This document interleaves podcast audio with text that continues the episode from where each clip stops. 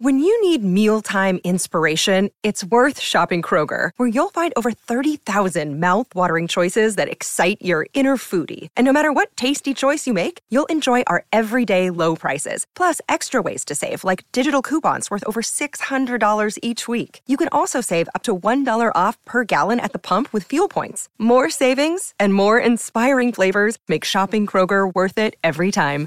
Kroger, fresh for everyone. Fuel restrictions apply.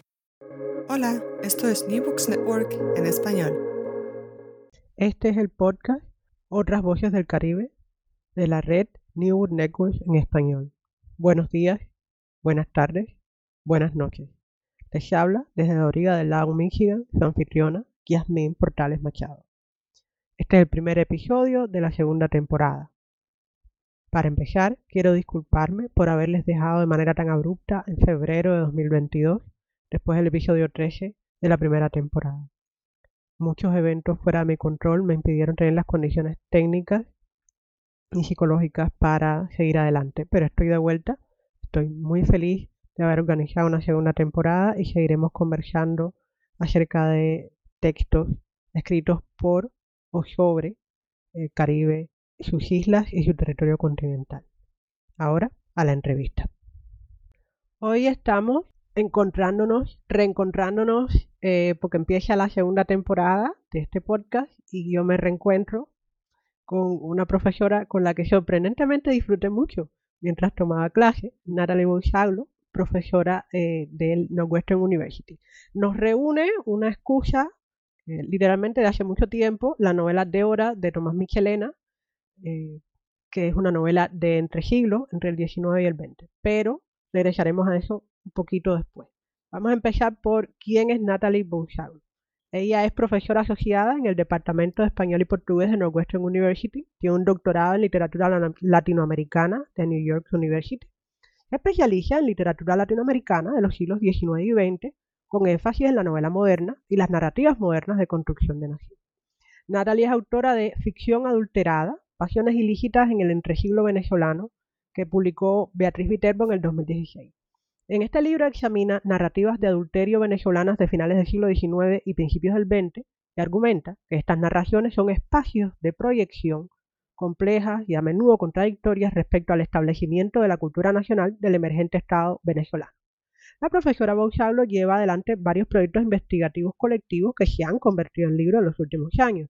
Puedo citar Miradas efímeras, Cultura visual del siglo XIX, coeditado con Cecilia Rodríguez que salió por la editorial Cuarto Propio en 2018, el dossier Cuerpos Enfermos, Cuerpos Contagios Culturales Unido, editado con Javier Guerrero, que salió a través de la, mm, revista Investigaciones y Literarias y Culturales números 17 y 18 en 2010, Excesos del Cuerpo, Contagio, Ficciones de Contagio y Enfermedad en América Latina, coeditado también con Javier Guerrero, que salió por Eterna Cadencia en el 2009, y cosa no muy usual en libros académicos, tiene dos reediciones, una en 2011 y otra en 2012.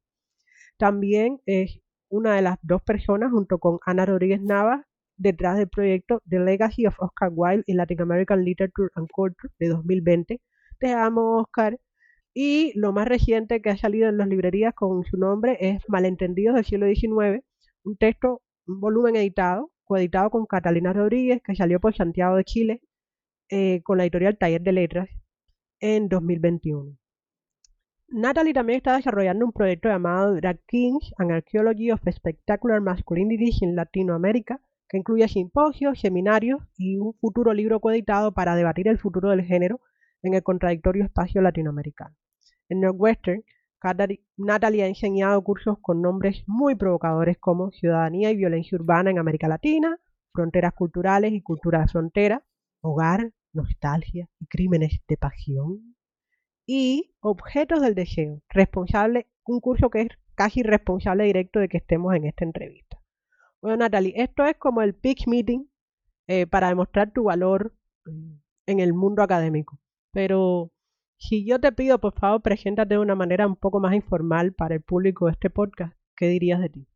Bueno, primero que nada, Yasmin, gracias por invitarme. Eh, me entusiasma mucho que, me hayas invitado para conversar, como un poco porque hemos conversado muchas veces en clase, fuera de clase, y, me gusta la conversación contigo y que podamos seguir conversando. además sobre un libro que, que, me entusiasma mucho, Débora, pero sé que también te, entusiasmó a ti en, tu momento y eso fue muy reconfortante para mí. Y, y bueno, me presentaste súper completo, pero eh, podré decir que, que, que trabajo especialmente siglo XIX, final del siglo XIX, principios del siglo XX. Eh, me interesan temas que tienen que ver con, la mujer, género, sexualidad, pero ampliamente. Eh, nací en Venezuela, puedo, podría añadir también, pero tengo muchos años viviendo en Estados Unidos y creo que, eso es todo. Ya eh, nombraste los libros, así que creo que ah, esta sería mi presentación informal nació en Venezuela y hace muy bella la vida de la gente que viene a estudiar literatura latinoamericana a Northwestern University. Es aquí un comercial para el departamento que no nos está pagando, pero lo amamos de todas maneras. So, ok. Eh, como que primera pregunta entre comillas. Estamos hablando de Débora, una novela es la editada por primera vez en 1884, cuyo autor es el venezolano Tomás Michelena. Es un título casi desconocido de un autor relativamente olvidado. Sin embargo, mm, regresa a las estanterías en el 2020. ¿De qué se trata esta novela? Bien, eh, les, voy a contar un poco la, trama de la novela, pero también quiero decir que no, aunque contaré algún spoiler, alguna cosa de la novela, la novela tiene, cada página es como tan eh, atrevida, tan eh, eh, intrigante que, no importa si les cuento una escena o dos, porque eh, la, novela no, tiene descanso. Pero la, trama principal de la novela diría que, bueno, primero diría que, la novela es de, Tomás Michelena y que fue una la, novela se publicó en 1884. Y, narra la historia de una mujer extremadamente bella, se insiste en, la belleza de Débora como indescriptible, una mujer de 30 años, ¿no? Que para esa época, eh, eh, una mujer de 30 años, además soltera, era como casi la mujer solterona. E, ella, la, familia eh, se, se, queda en la ruina, era una familia muy rica que pierde su dinero y entonces en ese momento Débora, esta mujer bella, con muchos intereses, pero con 30 años, ante el pánico ¿no? de, la ruina familiar, decide rápidamente buscar un pretendiente para casarse. Entonces consigue uno con mucho dinero, pero que le parece repugnante, sudoroso y, otras cosas, y se va a casar con él, pero justo en el momento que se va a casar con él llega un primo lejano, muy apuesto de Brasil, eh, que se llama Adriano de Souza, de, con quien, de, quien Débora se, se, enamora rápidamente y decide romper eh, su, compromiso con el otro y irse a, vivir a Brasil con, con este señor. Entonces, esta pareja se va a vivir a Brasil, el escenario es del matrimonio perfecto, feliz, la pareja bella además, y eh, en Brasil eh, resulta que, el, marido tiene dos mejores amigos, los cuales están siempre con él. Entonces estos tres hombres eh, están siempre, se reúnen a menudo, vienen los amigos a comer a la casa todo el tiempo y bueno, eh, pasa lo, que me imagino que se están imaginando, que, que los amigos del el marido se enamoran también desesperadamente de Débora. Entonces ahí empieza una trama de líos, pasiones y, peleas eh, en, torno a ver por, por quién se va a inclinar Débora y Débora empieza a coquetear con uno de los amigos eh, del esposo también, no, no, no con los dos, pero, pero con uno. Y bueno, eso, eso desata eh, una trama eh, que, que, pasa por muchas partes, una más interesante que otras, que no se las voy a contar, solo les quiero contar una que, para mí es muy significativa de, lo que es el libro y, de, lo creativo que, puede llegar a ser este libro, que es que una vez que el, marido sospecha y, descubre, no descubre totalmente, pero, pero descubre una carta y, se da cuenta que sí hay un coqueteo y, sin, que se compruebe que hayan tenido algo entre su amigo y su esposa, el marido decide castigar a los amantes. Y este castigo consiste en una cueva fabricada por él mismo, en donde él va a encerrar a los amantes completamente desnudos a ver qué pasa en, ese lugar. Eh, el, diseño de la cueva es muy complicado porque es fabricada por él y, la cueva tiene como una pequeña claraboya o un pequeño hueco muy pequeño dentro de ella por donde eh, casi silenciosamente, podríamos decir, y sin que los encarcelados sospechen, se puede observar y escuchar todos los movimientos que van a hacer eh, estos, esta pareja desnuda en la cueva. Y no, les voy a contar los detalles de lo que pasa dentro de la cueva, pero sí que imaginen ese escenario donde están encerrados completamente desnudos y el marido con el otro amigo y, el lector, vamos a ver desde ese hueco eh, lo que pasa dentro de esa cueva con todo detalle. Qué miedo. Eh, para quienes gustan de saltar páginas y todo eso, nos enteramos de esa cosa en el capítulo 7. Eh, Débora es una novela que a mí me llamó la atención, a mí me recordó la, ahora la, cuando la releí en preparación para la entrevista, yo pensaba que había algo que me fastidiaba, ¿no? En términos del, del estilo en que los personajes hablan. Y claro, tiene que ver con una educación sentimental eh, orientada a otro, a otro estilo narrativo, pero de recuerde me di cuenta de lo que me recordaba era al conde de Montecristo. o sea, pero le decía yo a mi madre, pero en el conde de Montecristo eh, los personajes hablan así como con una cierta eh, actitud que a mí me parece poco realista, pero en el conde están ocurriendo aventuras en el sentido físico de la palabra todo el tiempo, mientras que Débora es una novela que transcurre mucho más alrededor de la pasión y de las reflexiones de los personajes, ¿no? Algo como un thriller psicológico, si fuéramos a encasquetarle etiquetas contemporáneas.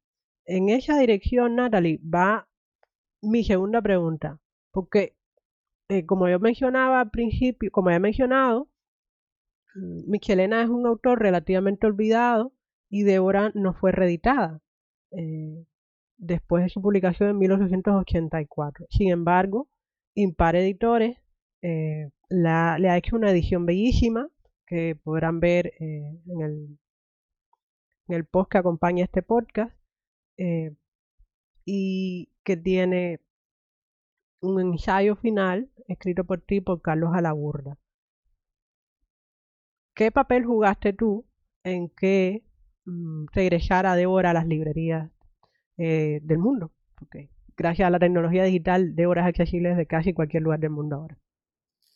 Y, gracias por esa pregunta, porque es además una pregunta que me emociona, porque eh, para mí Débora fue siempre una novela muy importante. Para mí, para entender el siglo XIX, creo que, fue la novela más importante. Y sin embargo, es una novela que no se leía ni dentro ni, ni fuera de Venezuela. Yo, yo solo antes de, de que yo la empezara a trabajar y, que mis estudiantes la empezaran a trabajar, eh, había leído el trabajo de Paulette Silva Borregar, que, es excelente, eh, que menciona la novela Débora y, tiene un, pequeño capítulo sobre ellas. Sin embargo, no, no existía nada más, o por lo menos no, yo no conozco, eh, y es un tema del que he buscado mucho, nadie más que antes de que em, em, yo la empezara a, circular un poco, nadie, no conocía a nadie que, la había trabajado. Entonces, pensar que, esto se, hizo posible eh, es casi como un sueño, porque, porque por un lado, eh, Débora revela las, las grandes obsesiones del siglo XIX están ahí, y, por eso yo, yo es una novela que incluí muchas veces en clases, pero además que yo tenía una fotocopia de la única edición que, que había de Débora, eh, sacada en Venezuela con una foto hace muchos años con una mala fotocopiadora, había teníamos partecitas borradas o palabras o hasta una oración borradas, tenía anotaciones mías porque era la única copia que tenía y nunca se me ocurrió que una copia que yo iba a, circular para, para mis clases y estaba subrayada, tenía tachones, eh, eh, eh, era una pensar que fue una fotocopia de un manuscrito, de, no de un manuscrito, pero de una edición del 1884. Entonces, eh, esa, esa, esos libros son muy difíciles de fotocopiar porque las páginas prácticamente se deshacen y en, Venezuela,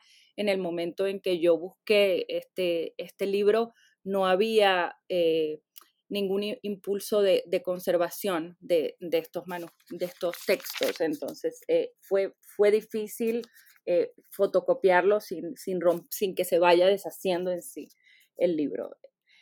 Y bueno, en, en, clase lo, leímos varias veces, eh, eh, eh, creo que contigo también, Jasmine, pero tu entusiasmo después también cuando presentamos el libro.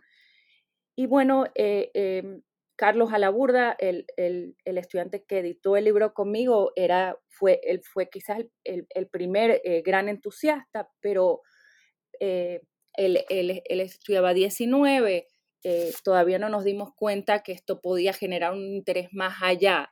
después, en diferentes niveles, eh, tomaron clases conmigo Cristian Vázquez, Lorena Iglesias y Leonardo Gil Gómez, que, eran estudiantes de doctorado de aquí, que no trabajaban siglo XIX, como, como Yasmín, eh, pero que eran dueños de una editorial eh, independiente que estaban comenzando y que ahora es una editorial cada vez más importante en Colombia llamada Impar.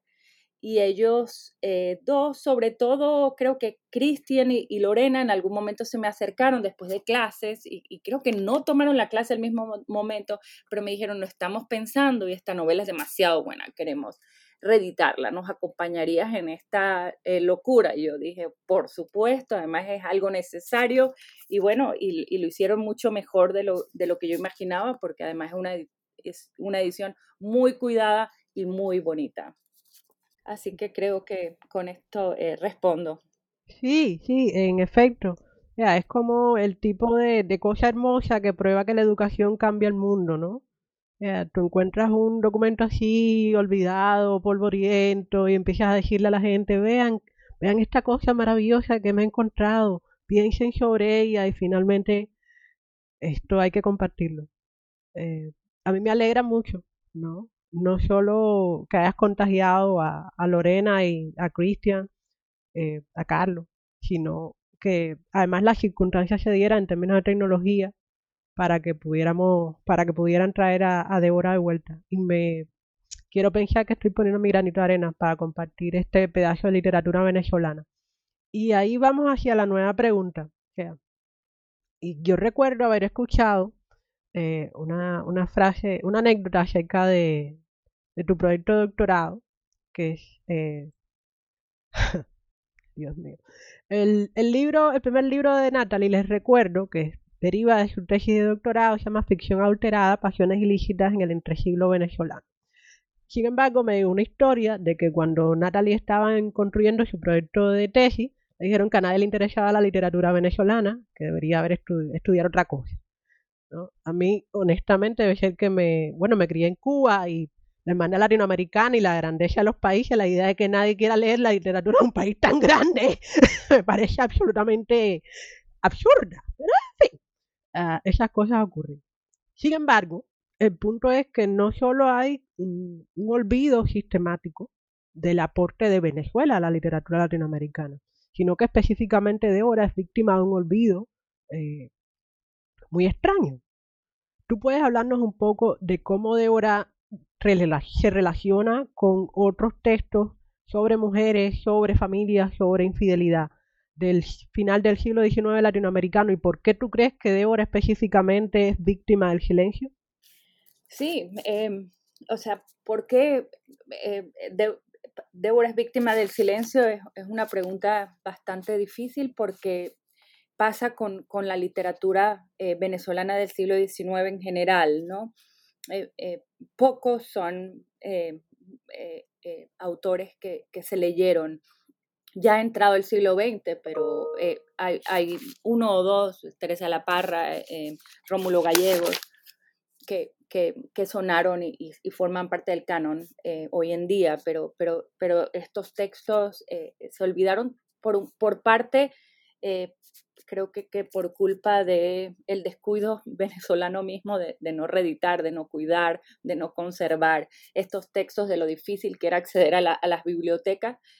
Pero me haces pensar en esa anécdota que, que, no me acuerdo de dónde salió ni quién te la contó, si habría sido yo la anécdota que contaste sobre que me, me decían que no estudie literatura venezolana, sobre todo lo que me decían en Estados Unidos era no escribas o, o, no hagas una tesis solo sobre literatura venezolana porque no vas a encontrar trabajo, porque aquí en, hay, hay puestos para mexicanistas, hay puestos para caribeñistas y en, es, en ese momento, eh, si yo decía que Venezuela era parte del Caribe, me, me, me decían que estoy completamente loca, pero pero eh, era, es la, era una idea como tan cerrada de lo que significa Caribe, ¿no? A pesar que, que estemos en, en, la posición geográfica en la que estábamos.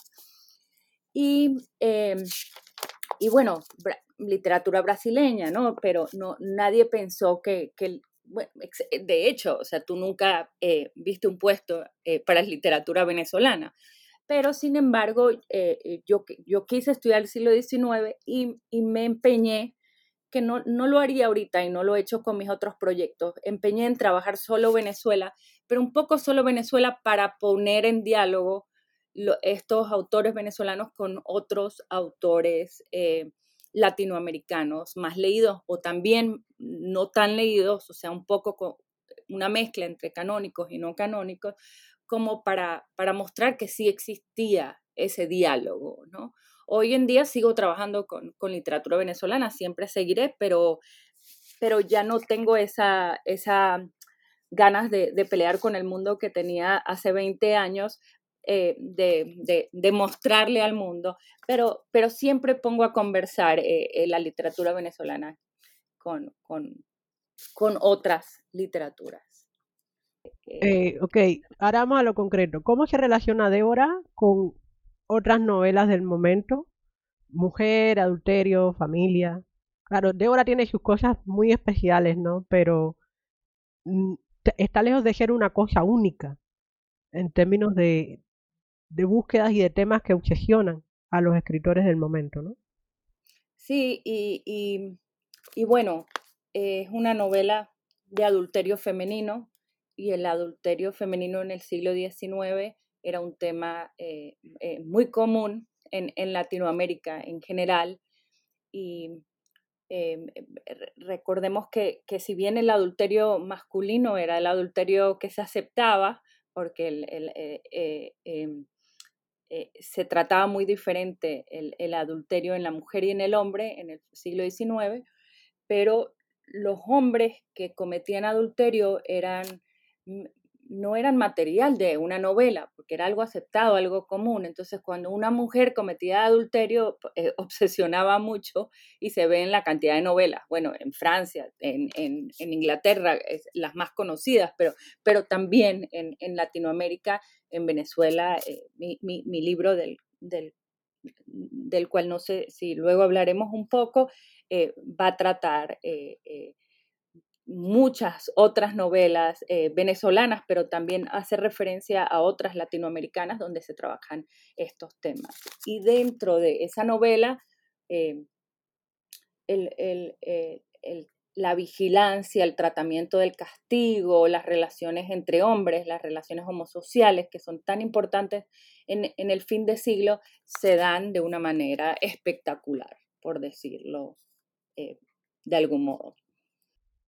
Tú mencionas en, tu ensayo, en el ensayo, bueno, tú y Carlos Alaburda, mencionas en el ensayo que acompaña al libro, eh, que acompaña a la novela, por lo menos eh, otras novelas, por lo menos otra novela mmm, venezolana, Mimi, que Ajá. también, que tiene un embarazo psicológico y, y que es eh, denostada en su momento porque ocurría en el campo y bueno, según la crítica eso no podía ocurrir, la infidelidad era una cosa impostada en el campo venezolano.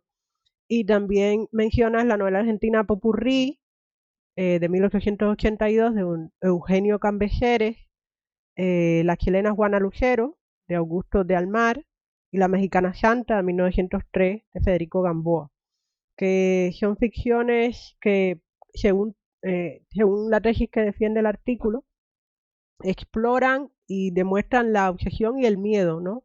Que genera el adulterio en términos de la falta, de la pérdida de control de, de la mirada masculina sobre la sexualidad femenina.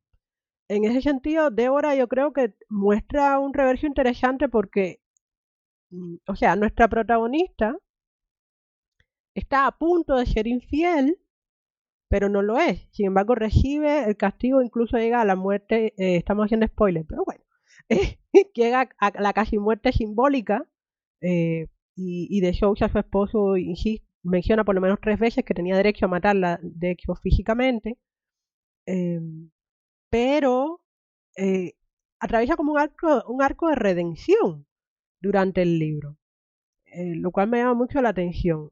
De, tú como... Y, el libro empieza con una nota de Tomás Michelena eh, diciendo que él está mezclando dos hechos reales, no sé, eh, y que su punto, eh, su argumento es defender el, la necesidad del, divorcio, ¿no? Y de la libertad de la mujer. ¿De qué manera tú crees que Michelena tiene éxito en este argumento? En que, ¿Tú crees que la novela demuestra la necesidad del divorcio y del derecho de la mujer para prevenir la infelicidad? sin duda, pienso, es, es la primera eh, novela venezolana, además, que aboga eh, por el divorcio y Tomás Michelena escribió fuera de esta novela varios textos eh, que abogan por el divorcio. hay un tratado no ficcional en donde él explica esto, estos mismos temas es, eh, él, además repite mucho que, si bien es un, Débora es un texto de ficción, no lo es porque que le va a cambiar, eh, el, que hacen muchos con las novelas de adulterio, ¿no? Les voy a cambiar las, algunos detalles, los nombres, los personajes, pero esto sí es un problema, es un problema real y esto sí pasó. Y, y, y Débora, como dices, es diferente porque generalmente cuando se narra la novela de adulterio, se narra eh, con el fin de condenarla. Y, él, en, en, la introducción lo dice un poco, no, tengan cuidado, no hagan esto que es un, porque es un mal ejemplo, que lo hacen casi todas las novelas de adulterio. Pero luego eh, eh, pasan varias cosas. Bueno, en, este caso hay una, un pedido auténtico, ¿no? Lo, lo dice desde el principio y además está en la obra de Tomás Michelena por eh, eh, tratar de promover el, divorcio que, todavía no existía y que, y que es la única manera de evitar que pasen estas cosas. Pero muchas de las novelas de adulterio eh, quieren mostrar que también lo hace esto, lo, lo, el miedo ante, ante esta mujer adúltera y por eso podemos encerrarlas en una cueva, matarlas, castigarlas o, hay una hay una otra novela venezolana, El, hombre de hierro, donde eh, la, la, mujer adúltera va a tener un hijo monstruoso, un hijo enfermo, como con la cabeza muy grande, llena de agua, ¿no? La cabeza, en vez de tener grandes ideales como se esperaba en el momento, eh, una cabeza muy grande, llena de agua. Y, o, las consecuencias eh, físicas, la pobreza, siempre como, como un, castigo ¿no? moral o, físico de, de, de, lo, de lo peligroso, quieren, quieren decir estos hombres, que, que, es este crimen. Pero sin embargo, y esto pasa en casi todas, el mismo narrador cuando está narrando el adulterio, pareciera que le encanta hablar de, del tema, ¿no? Entonces, si bien escriben casi siempre con el fin de condenar, eh, eh, a mí me llamó mucho la atención cuando estaba escribiendo mi libro cómo esa, en esa condena había un vaivén entre condenar y, coquetear con esa figura que les parecía tan atractiva, ¿no? Esa mujer que se atreve, que va y que, que busca otro hombre y, que era algo tan poco común en la época. Entonces se fascinan con esa escena y mientras están condenando ya tú no sabes eh, por dónde va la condena.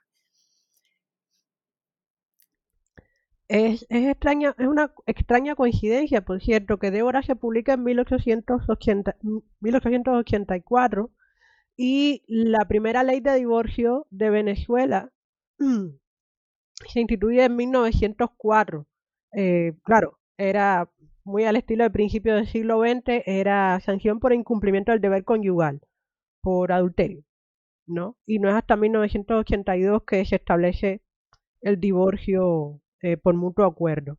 Eh, son cosas así que yo, yo leo y me quedo. Yo trabajé con, con los casos legales y, y, incluso entrando en el siglo XX, cuando ya se podía eh, pedir un divorcio, era casi imposible que, que la mujer pudiera pedir un divorcio por adulterio. En cambio, para el hombre era muy fácil y, y luego podemos hablar un poco más sobre eso si, si hay tiempo al final.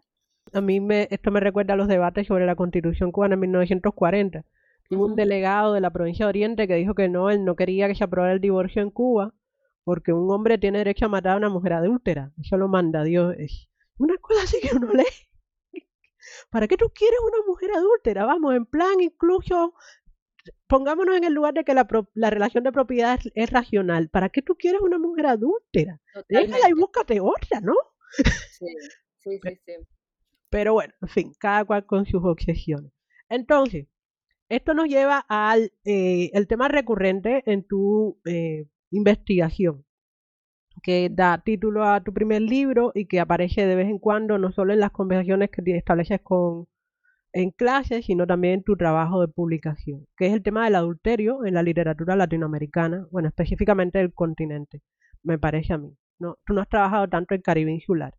Eh, pero bueno, a ti, a ti te engancha el asunto del adulterio. Entonces, cuéntanos qué te decidió a elegir ese tema como hilo conductor de muchas de tus investigaciones y no que se llevó la arquitectura latinoamericana en la literatura o, la naturaleza en la literatura o el whatever. ¿Por qué es y no otro?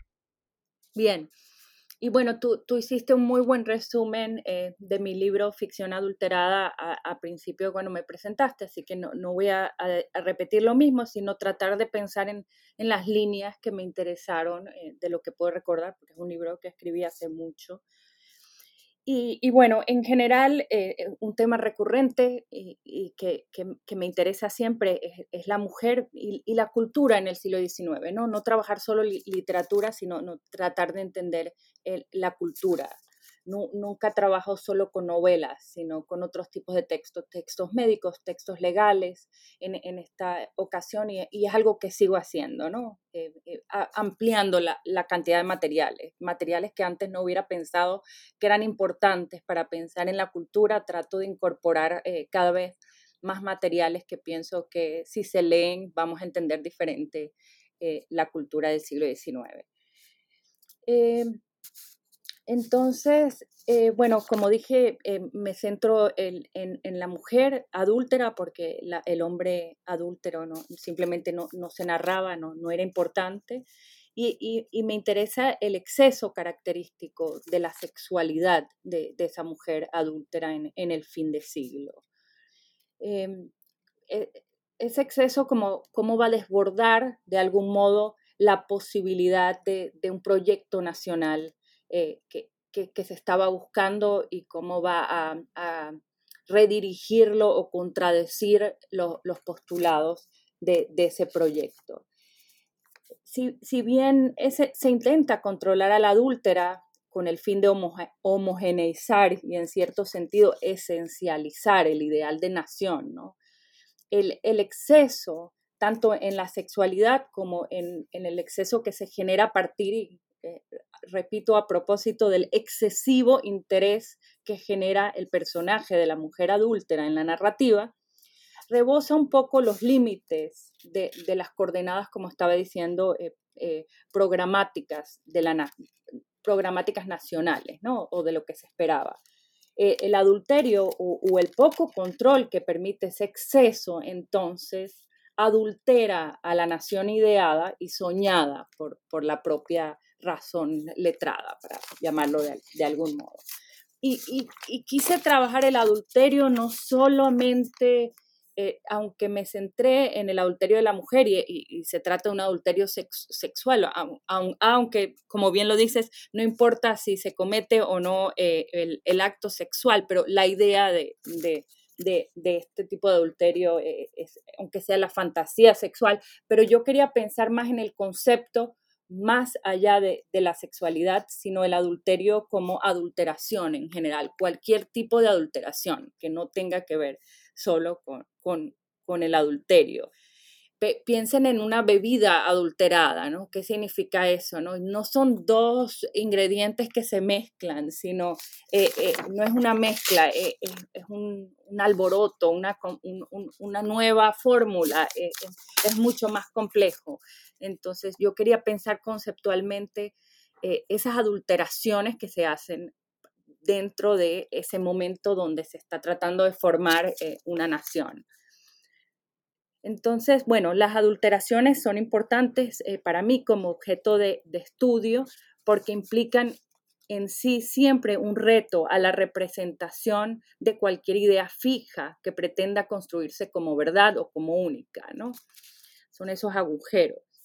La, mujer adúltera, además, e, es un cuerpo útil, Em, por otro lado, para escenificar las patologías sexuales más discutidas en la época, como la, como la, histeria perdón, y el fetichismo, que, eran temas que también me, interesan tratar. Eh, por otro lado, eh, en todo caso, el cuerpo del adúltera eh, es un cuerpo que es necesario disciplinar, como hemos dicho, pero que no se logra disciplinar. Entonces, está esa, ese, ese debate entre la condena y el coqueteo que hablábamos anteriormente. El, adulterio del fin de siglo lo estudio de algún modo como producciones que dan cuenta de las, entonces de las contradicciones y complejidades que existen dentro de la construcción de esa cultura nacional. Eh, reviso también pensando que los que escribían estas novelas, generalmente en el siglo XIX, eran los eh, muchas veces los encargados de armar la patria, ¿no? los doctores, los abogados, los que estaban también pensando cómo, entre comillas, ¿no? armar esta, esta nación. Entonces, eh, me, interesa ver cómo estos narradores de la época producen discursos en los que el control nacional colapsa y son capaces de, ensayar otros, otros proyectos casi sin querer que se han querido siempre eh, excluir. Y bueno, eh, terminando con tu pregunta, me decías por qué entonces eh, no trabajas otras cosas como, como la arquitectura venezolana. Pero sí, eh, la verdad es que em, trato de, cuando trabajo el adulterio, trabajar también otras cosas. Y, justo nombraste la arquitectura y la arquitectura es, muy importante de algún modo para este proyecto. Pienso, por ejemplo, en, en, esa cueva, ¿no? Eh, eh, a mí me obsesionó mucho la construcción de esa, de esa cueva cuando estaba trabajando y, y, me detuve mucho ¿no? A, a, pensar en ese diseño para pensar en, en, en, cómo funcionaba la cultura finisecular, pero, pero también cómo, cómo se diseñó esa cueva. Y, y, pensaba, por ejemplo, en, en, los primeros peep shows o los primeros eh, Kaiser Panorama, que eran estos, eh, eh, em, a ver cómo lo explico sencillamente, pero mecanismos de entretenimiento estereoscópicos que, que, hacían que, que, que, se pudieran ver como imágenes tridimensionales y se, creía, se creaban la ilusión de una profundidad a través de algo como una, como una especie de imagen tridimensional se usaba mucho en el siglo XIX y, principios del XX con, fines de lucro como un, espacio de entretenimiento y, se considera incluso como un experimento precursor al cine. Les voy a explicar un poco por si no, no conocen eh, eh, eh, o nunca habían oído de los Kaiser Panoramas. Era como una especie de, de, de círculo, ¿no? Donde en el medio pasaban estas, estas imágenes y cada persona se sentaba en, eh, tenía como también su huequito, su espacio eh, para mirar solo, aunque cabían 25 personas a la vez, cada uno tenía una, el espectador tenía su experiencia individual, veía su solo, eh, lo, podía ver, como las imágenes rotaban, cada espectador iba viendo una imagen a la vez. Entonces, más o menos se hacía con, con, 25 espectadores quienes veían simultáneamente, pero diferentes imágenes, iluminadas por pequeñas lámparas. las imágenes rotaban a través de un motor interno en intervalos de dos minutos aproximadamente y después sonaba una campana o, un sonido grande justo antes de que cambiara la, la, imagen. Y era una experiencia que, según el gusto del consumidor podía durar hasta 50 minutos para verlos todos, ¿no? Entonces la, cueva y, y, la manera de observar la cueva desde un huequito también me hizo pensar en, en, en en, ciertas eh, formaciones eh, de entretenimiento y, arquitectónicas que se hicieron en el siglo XIX, ¿no? Pensar en el panóptico, en las instituciones que se construían como para vigilar eh, y cómo funcionaba esa vigilancia. Y también incluso la, cómo la arquitectura doméstica permitía o no permitía la circulación de los amantes dentro de la casa y dentro de los cuartos. Y bueno, por ahí eh, lo, que quiero, lo que quiero decir es que, que no, no es un libro que pienso que, o que por lo menos no intentó quedarse en, en, la experiencia del adulterio en sí, sino el adulterio para pensar en una gama mucho más amplia de, de la cultura del fin de siglo. Tú hablas de la arquitectura y de la importancia del recuerdo, o sea, sí, el efecto la arquitectura doméstica eh, de la clase alta, obviamente tiene un, un, juega un papel muy importante eh, en la novela, eh, tanto en la primera como en la segunda parte. Y no solo la arquitectura doméstica, sino incluso el, proyecto urbanístico, ¿no? las distancias de los espacios, eh, cómo las servidumbre se mueven en una dirección u otra, y cómo la, clase alta tiene una vida que transcurre a veces paralela a, la de la servidumbre, y cómo la transformación de los espacios pues funciona en Débora como mecanismo de sorpresa y de revelación, ¿no? Primero con la cava convertida en cueva, convertida en prisión, y después con tan tan, no les vamos a decir qué, pero hay una puerta que jugará un papel importante. Pero también eh, la parte de la novela que transcurre en, Euro, eh, en Viena hay un castillo rodeado por un foso al que hay que llegar por barco. Es como toda una historia. Hay momentos en que yo pienso, pero este hombre tiene empacho de Disney. Ah, no, mentira, es de antes de Disney. como, eh, y para mí era fascinante como lectora no entrenada específicamente en la literatura del siglo XIX y por eso te refería a mi, a mi recuerdo repentino respecto al Conde Montecristo, ver muchos de estos recursos expresivos y dramáticos o escenarios que en el caso de, de Michelena con Débora son espacios dramáticos, entre comillas, novedosos para el público de, de, la década del 80, del siglo XIX venezolano, eh, como en mi propia experiencia se sienten eh, se sienten sorprendentes en términos de, esto yo lo he visto un montón de veces, en un montón de, películas góticas o, de, películas de Disney, pero tienen una función que es sorprendente, eh, es sorprendente en, tanto novedosa en 1884 y, e inesperada para mí como lectora del siglo XXI. Yo creo que ahí radica uno de los, de los valores de la novela para ser leída eh, en la segunda década del siglo XXI, que eh, tiene eh, un montón de cosas que te dicen, esto yo lo conozco, pero yo nunca lo había visto usado de esta manera. Y otra cosa de, en ese sentido de la que no hablamos, son, solo nombramos, son las relaciones entre hombres, cómo se dan.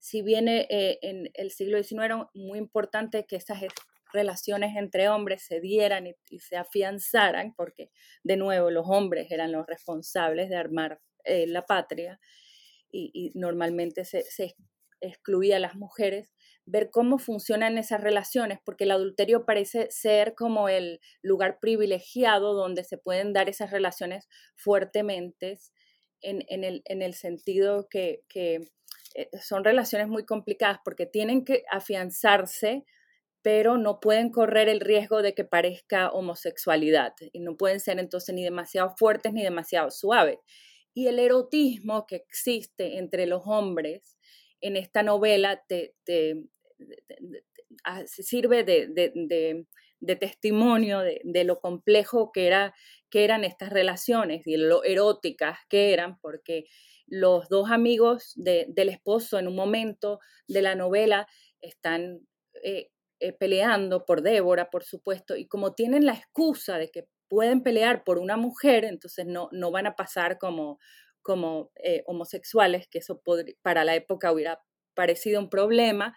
Entonces, en nombre de la pelea por Débora, deciden no hablarse más por, por, en una conversación en una mesa, pero sin embargo, por debajo de la mesa, sus pies se entrecruzan, se tocan, se coquetean, se dan golpecitos, pero ya ahí no sabes qué está pasando entre esos pies por debajo de la mesa. Entonces se permite un erotismo que, que, lo permite el, la excusa de Débora y donde pasa algo muy importante que pasa en todas las novelas de adulterio o en prácticamente todas, que esas relaciones entre hombres son tan importantes que la mujer, eh, la amante y, con su amante hombre dejan de ser los protagonistas de la novela y los protagonistas se vuelven el esposo, casi siempre, y el amante. Esas relaciones masculinas y esa pasión, ese odio entre ellos dos se vuelve mucho más pasional que la misma pasión que tienen los amantes. En el caso de Débora es más complejo porque son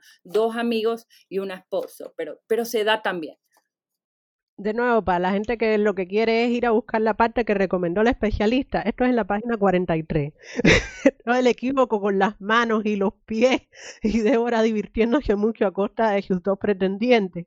Está entre las páginas 43 y 45. Es un excelente ejercicio de lo que Natalie refiere como este tipo de homosocialidad que de, deriva en un ejercicio de erotismo soterrado y además un, excelente ejemplo de capacidad narrativa y de síntesis de Michelena.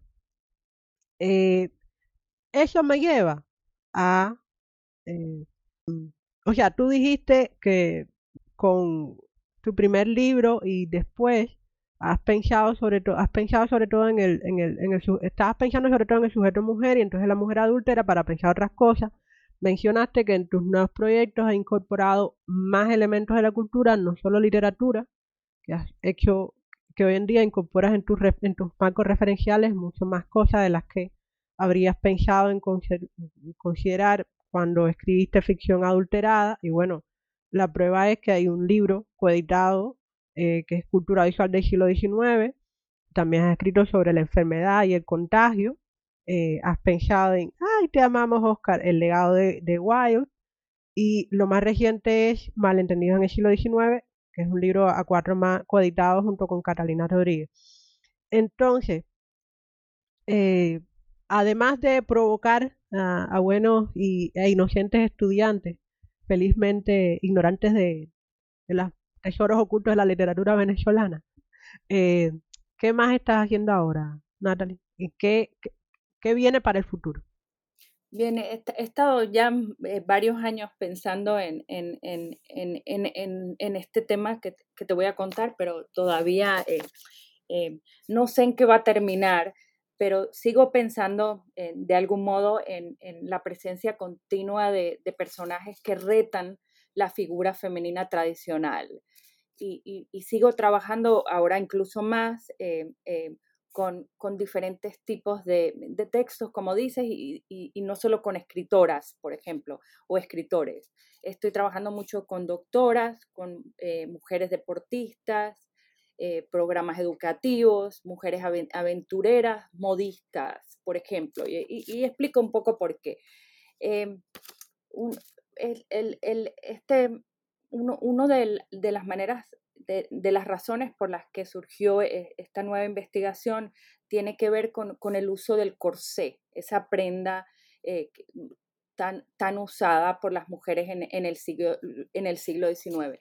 Y, las primeras mujeres que, abogaron o pidieron eh, despojarse del corsé, que, en ese momento parecía imposible.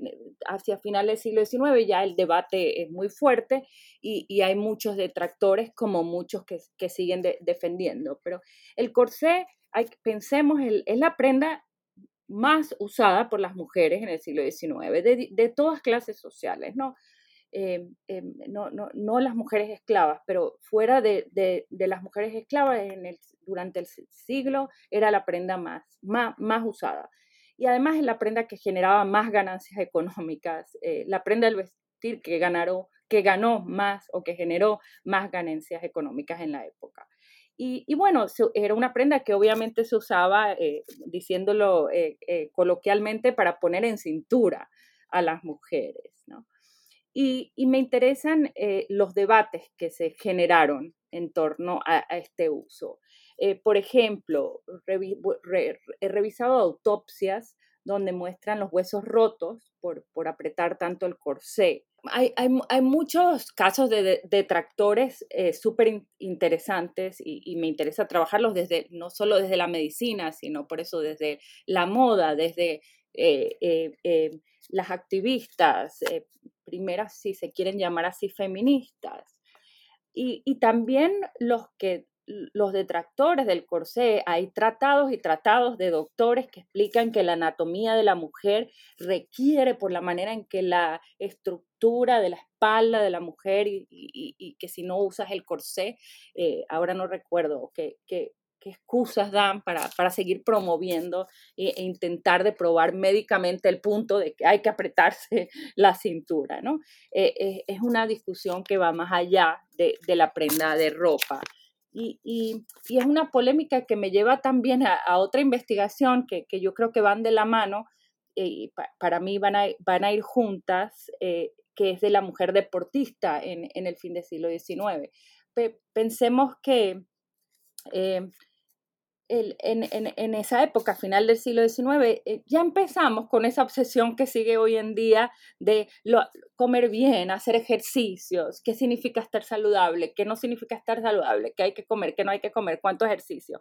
Y, y en ese momento, por supuesto, las recomendaciones no eran iguales para las mujeres que para los hombres las mujeres no debían hacer demasiado ejercicio. Sí se entendía que los ejercicios beneficiaban, pero que la mujer debía hacerlo dentro del hogar y hacer poquito ejercicio, mientras que el hombre podía hacer ejercicio extremo, ¿no? Y, uno de los problemas para, para eh, que, que, que, tuvieron que afrontar las mujeres eh, fue despojarse del corsé. ¿Cómo voy a hacer ejercicio con corsé? Eh, eh, eh, era muy problemático. Si pienso en las, mujeres ciclistas, en las primeras, que fue uno de los deportes más aceptados al principio para las mujeres, la ropa, que había la ropa de la mujer ciclista en, en grandes... En, los grandes almacenes europeos que además importaba Latinoamérica, pero además modistas eh, más económicas trataban de copiar en Latinoamérica para que lo tuvieran de diferentes precios, aunque era un, deporte, imagino, eh, bastante elitista al principio, pero, pero los, los trajes, eh, las imágenes que hay con los trajes eran unas camisas con corsé, corsés por debajo, con hombreras, unas faldas largas, súper acartonado, que uno piensa, bueno, ¿cómo podían hacer bicicletas? Pero eh, se, dieron muchas discusiones de por qué las mujeres no debían participar en, deportes grupales o en deportes al aire libre, por, y cómo se vestirían y, qué, hace, qué, hacemos con el corsé. Entonces, eh, es, esa discusión también me interesa y, a lo que quiero llegar eh, con estas explicaciones es la idea de la mujer marimacha, que es realmente lo que más me interesa trabajar, porque la mujer que no quería usar corsé o que quería hacer ejercicio, lo más fácil era acusársela como si fuera un, gran insulto el de ser marimacha. Y, me interesa esa obsesión que había con la mujer marimacha y cómo, se le atribuía cualquier cosa a, la palabra marimacha. Y, cómo cambiaba. Entonces, para, para ya terminar esta pregunta, lo que quiero es leer cómo se exhiben esas construcciones históricas, culturales y políticas del cuerpo y ver cómo ciertas construcciones hegemónicas de la mujer o de lo femenino se construyen a partir de la subordinación de otras posibilidades del performance genérico y, y de prácticas sexuales que aparecen como inferiores, intolerables o irreales. La marimaquia contra el corset.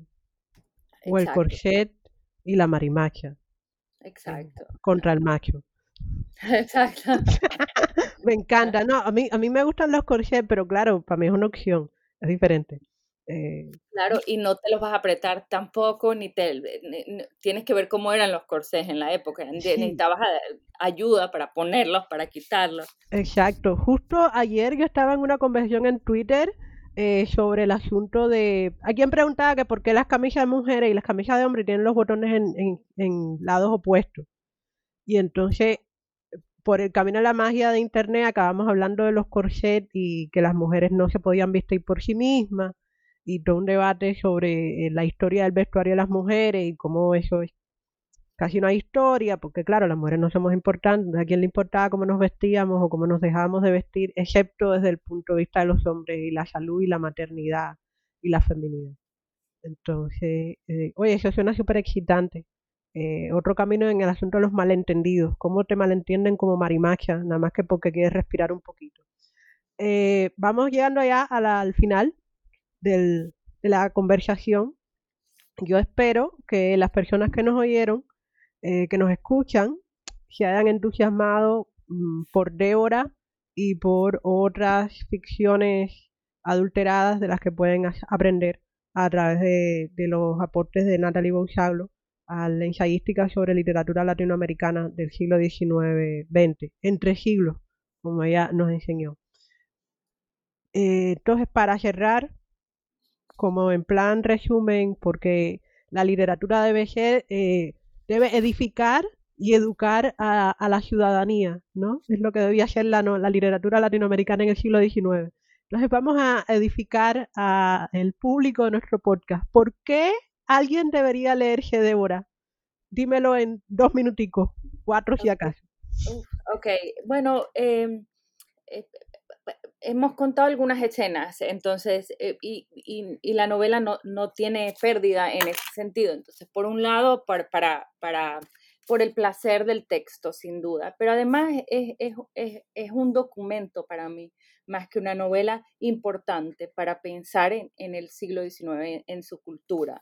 Eh, volvamos a la, parte del divorcio, para mí como documento de, una novela que aboga por el, el divorcio es muy importante.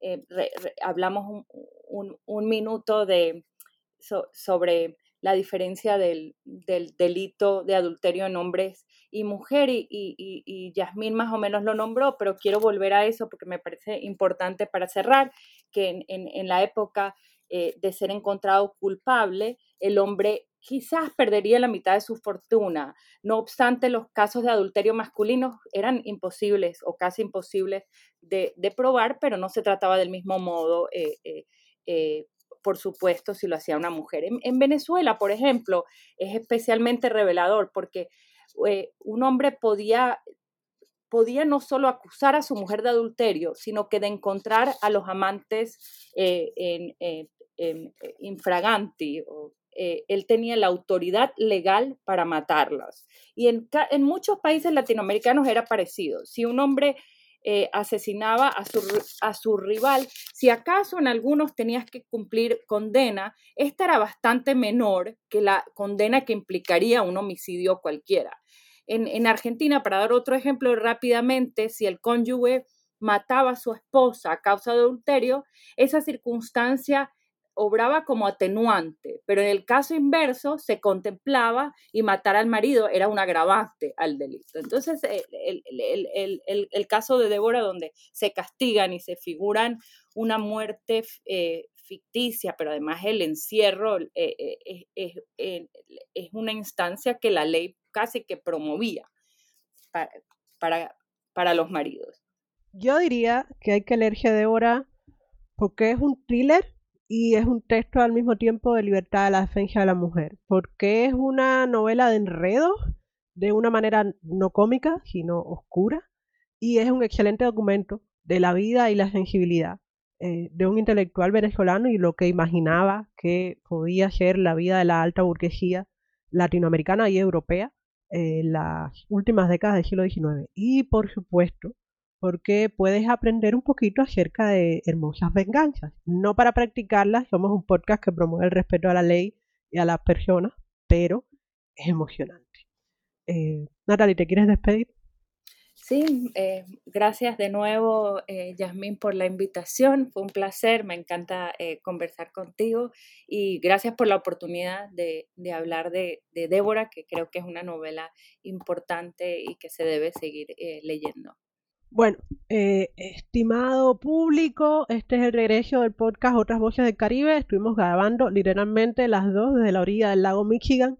Le doy las gracias a Natalie Bouchaglu por prestarnos una hora de su muy ocupado tiempo para conversar sobre esta excelente novela que Impar Editores nos ha devuelto después de más de un siglo de eh, olvido relativo y definitivamente injusto. Buenas tardes, buenas noches y buenos días.